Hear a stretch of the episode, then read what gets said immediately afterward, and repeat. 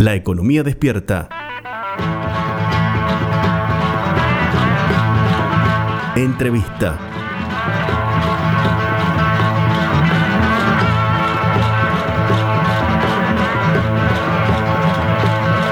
Vamos a seguir hablando del problema de la carne en Argentina y para eso tomamos contacto telefónico con Facundo Sonati, periodista de la revista Forbes. ¿Cómo te va Facundo? Buen día, Javier Vicen y Laureano Martínez te saludan.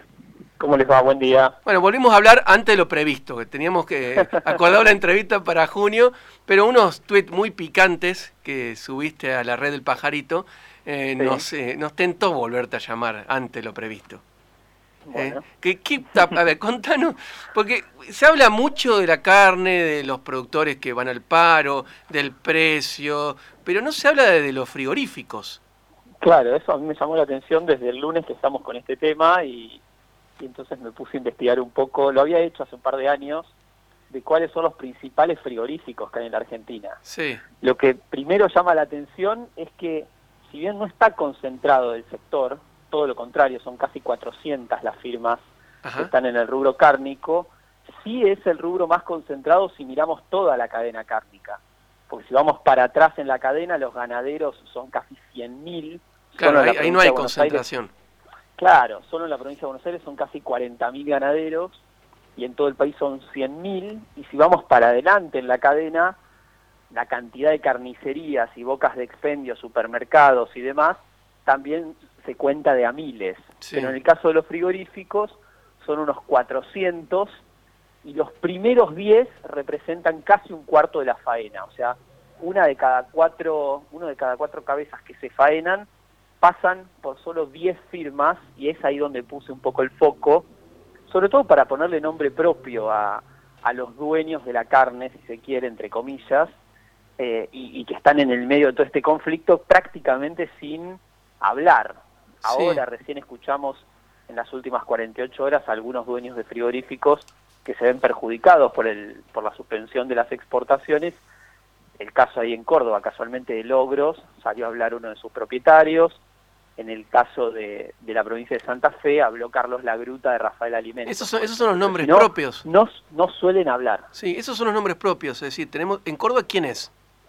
Bueno, en Córdoba, por ejemplo, tienen al mayor grupo de faena del país, que es el grupo Beltrán, que tiene un bajísimo perfil, y es un grupo que tiene ocho plantas frigoríficas. no lo conocemos nosotros, imagínate, estamos acá en Córdoba, así que será bajo el perfil. no, no, por eso yo intenté contactarlos, te diría hace tres años, volví a llamarlos en el 2019 o el 2020, ya no recuerdo, creo que era antes de la pandemia, por otro tema, pero porque fueron también los compradores de Danica, la famosa marca de margarinas, sí. y, tuvieron algunos conflictos eh, del, tipo sindical y de despidos, incluso en una de las plantas que tenían acá en Lavallol, en el Gran Buenos Aires, pero prefirieron siempre mantener ese bajo perfil y son, eh, paradójicamente, los mayores eh, faenadores de la Argentina. Tienen ocho plantas, faenan 600.000 cabezas por año, es casi el 5% del, del total de cabezas que se faenan por año en la Argentina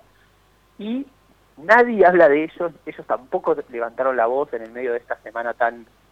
Eh, ¿Y dónde tienen las plantas, Facundo? La mayoría en la provincia de Córdoba tiene una planta muy importante que es mayoritariamente exportadora en la provincia de Santiago del Estero, tienen una planta también en Catamarca, pero el grueso lo tienen en la provincia de Córdoba, donde además tienen un feedlot gigante, que no recuerdo exactamente qué localidad, pero está ahí al pie de las, de las sierras de Córdoba, un feedlot enorme que abastece aparte de, la, de su propia demanda de carne y, tienen décadas en el negocio, vienen desde la década del 70 siendo, siendo productores ganaderos con plantas propias. Esto se repite en, muchos de los grupos que están hoy en, en la industria cárnica como que forman parte de toda la cadena, de hecho algunas firmas han llegado a tener su propia red de carnicerías, o el segundo grupo del, del país, que es muy conocido, que es Coto. Coto empezó con, con las carnicerías y hoy tiene supermercados, pero su, su core business, digamos... Alfredo Coto sería. Exactamente, Alfredo Coto, que su padre, Joaquín Coto, empezó con el negocio de la carne y en la década del 80 le agregaron las, las góndolas, digamos, y empezaron a crecer en supermercadismo pero Coto faena medio millón de cabezas al año, compró un frigorífico en Santa Fe hace muy poquito, tiene otro frigorífico en la provincia de Buenos Aires y alquila una tercera planta también en el Gran Buenos Aires. Coto hace las dos cosas, abastece el mercado interno y exporta. Y después tenemos Vicentín.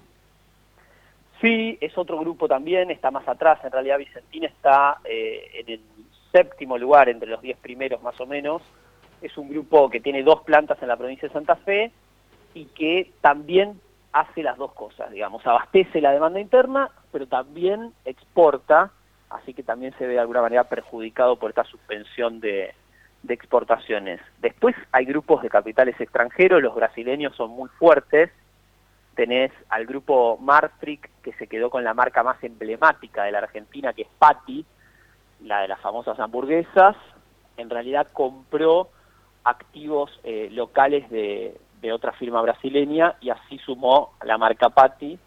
Otro grupo brasileño que es gigante y que está entre los cuatro primeros es Minerva, que es el tercer grupo más grande de carnes de Brasil, uno de los diez más grandes del mundo, y también desembarcó en la Argentina con la compra de activos de otro grupo brasileño, que es JBS, que es el mayor grupo cárnico del mundo, le compra sus activos en el 2018 y se queda con dos plantas, entre ellas la de Suiz en la provincia de Santa Fe, que es la planta más grande de faena que hay en la Argentina.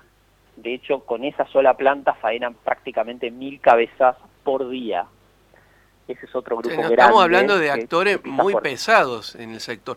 Eh, llama la atención eh, la FADA, que es una fundación aquí de nuestra ciudad de, Río Cuarto, la Fundación Agropecuaria para el Desarrollo, eh, menciona cómo se muestra un informe, cómo se forma el precio de la carne y parecen inocentes los frigoríficos en la formación de precio porque dice FADA que solamente el 7% tienen el 7% de incidencia en el precio. Te reís, Facundo. ¿Por qué te reís? A ver, contame. No, no. Déjame contar, a la, antes, déjame contar a la audiencia que estamos hablando con Facundo Sonati de la revista Forbes.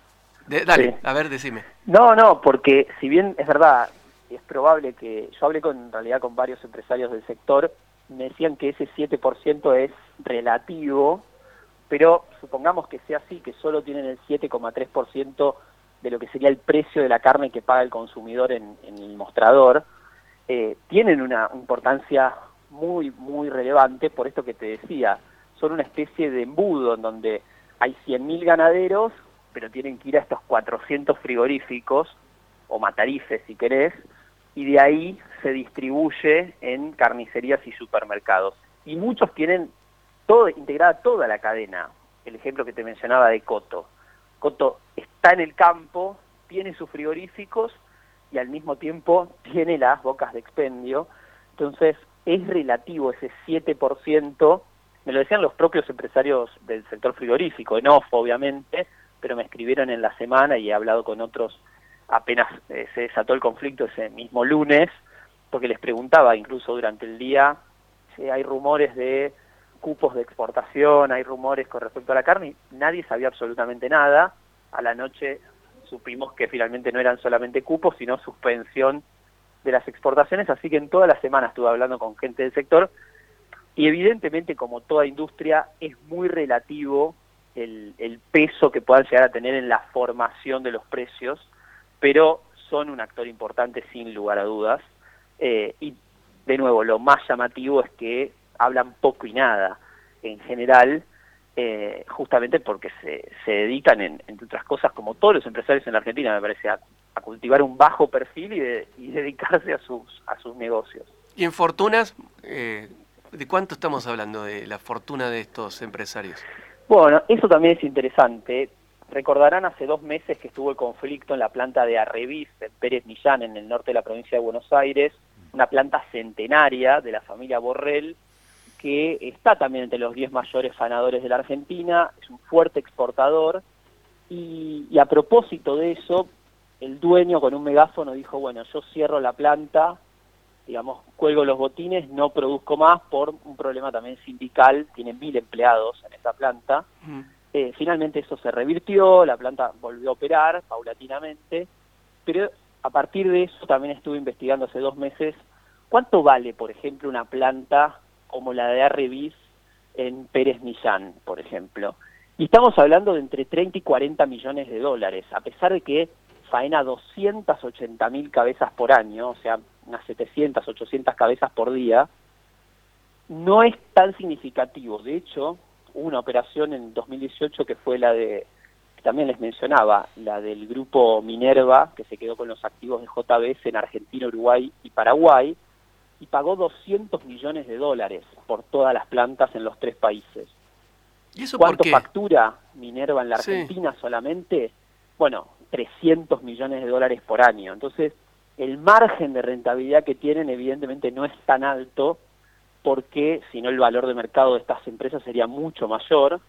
Y otro que podemos ver, si, si querés, aunque no está entre los 10 primeros, es el caso de la Anónima, que tiene dos plantas frigoríficas para abastecer su propia red de supermercados, y tampoco es muy significativo el valor del mercado, también por el contexto argentino. Recordemos todo lo, que sucedió en los últimos tres, tres años y medio en la Argentina, más allá de la pandemia, estamos en una crisis eh, muy fuerte y eso repercute en el valor de estas empresas. Pero ninguno de los que te mencioné, ni argentinos ni extranjeros, están, digamos, entre las 50 mayores familias, con la excepción de Coto por, por la cadena de supermercados, no por los frigoríficos. Pero después el resto, eh, el caso de Vicentín también nos, nos refleja un poco el valor de estas empresas.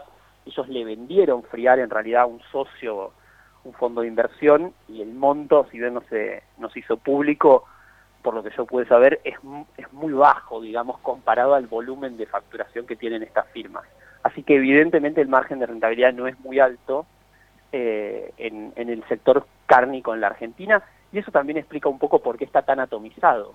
Si fuese realmente muy jugoso y, y muy rentable, obviamente hubiese, hubiésemos tenido muchas más fusiones y muchas más compras por parte de capitales extranjeros y sin embargo tenemos dos jugadores brasileños de peso, el jugador más grande del mundo se fue de la Argentina, entonces evidentemente no es tan buen negocio y eso se refleja en el valor de, de las empresas.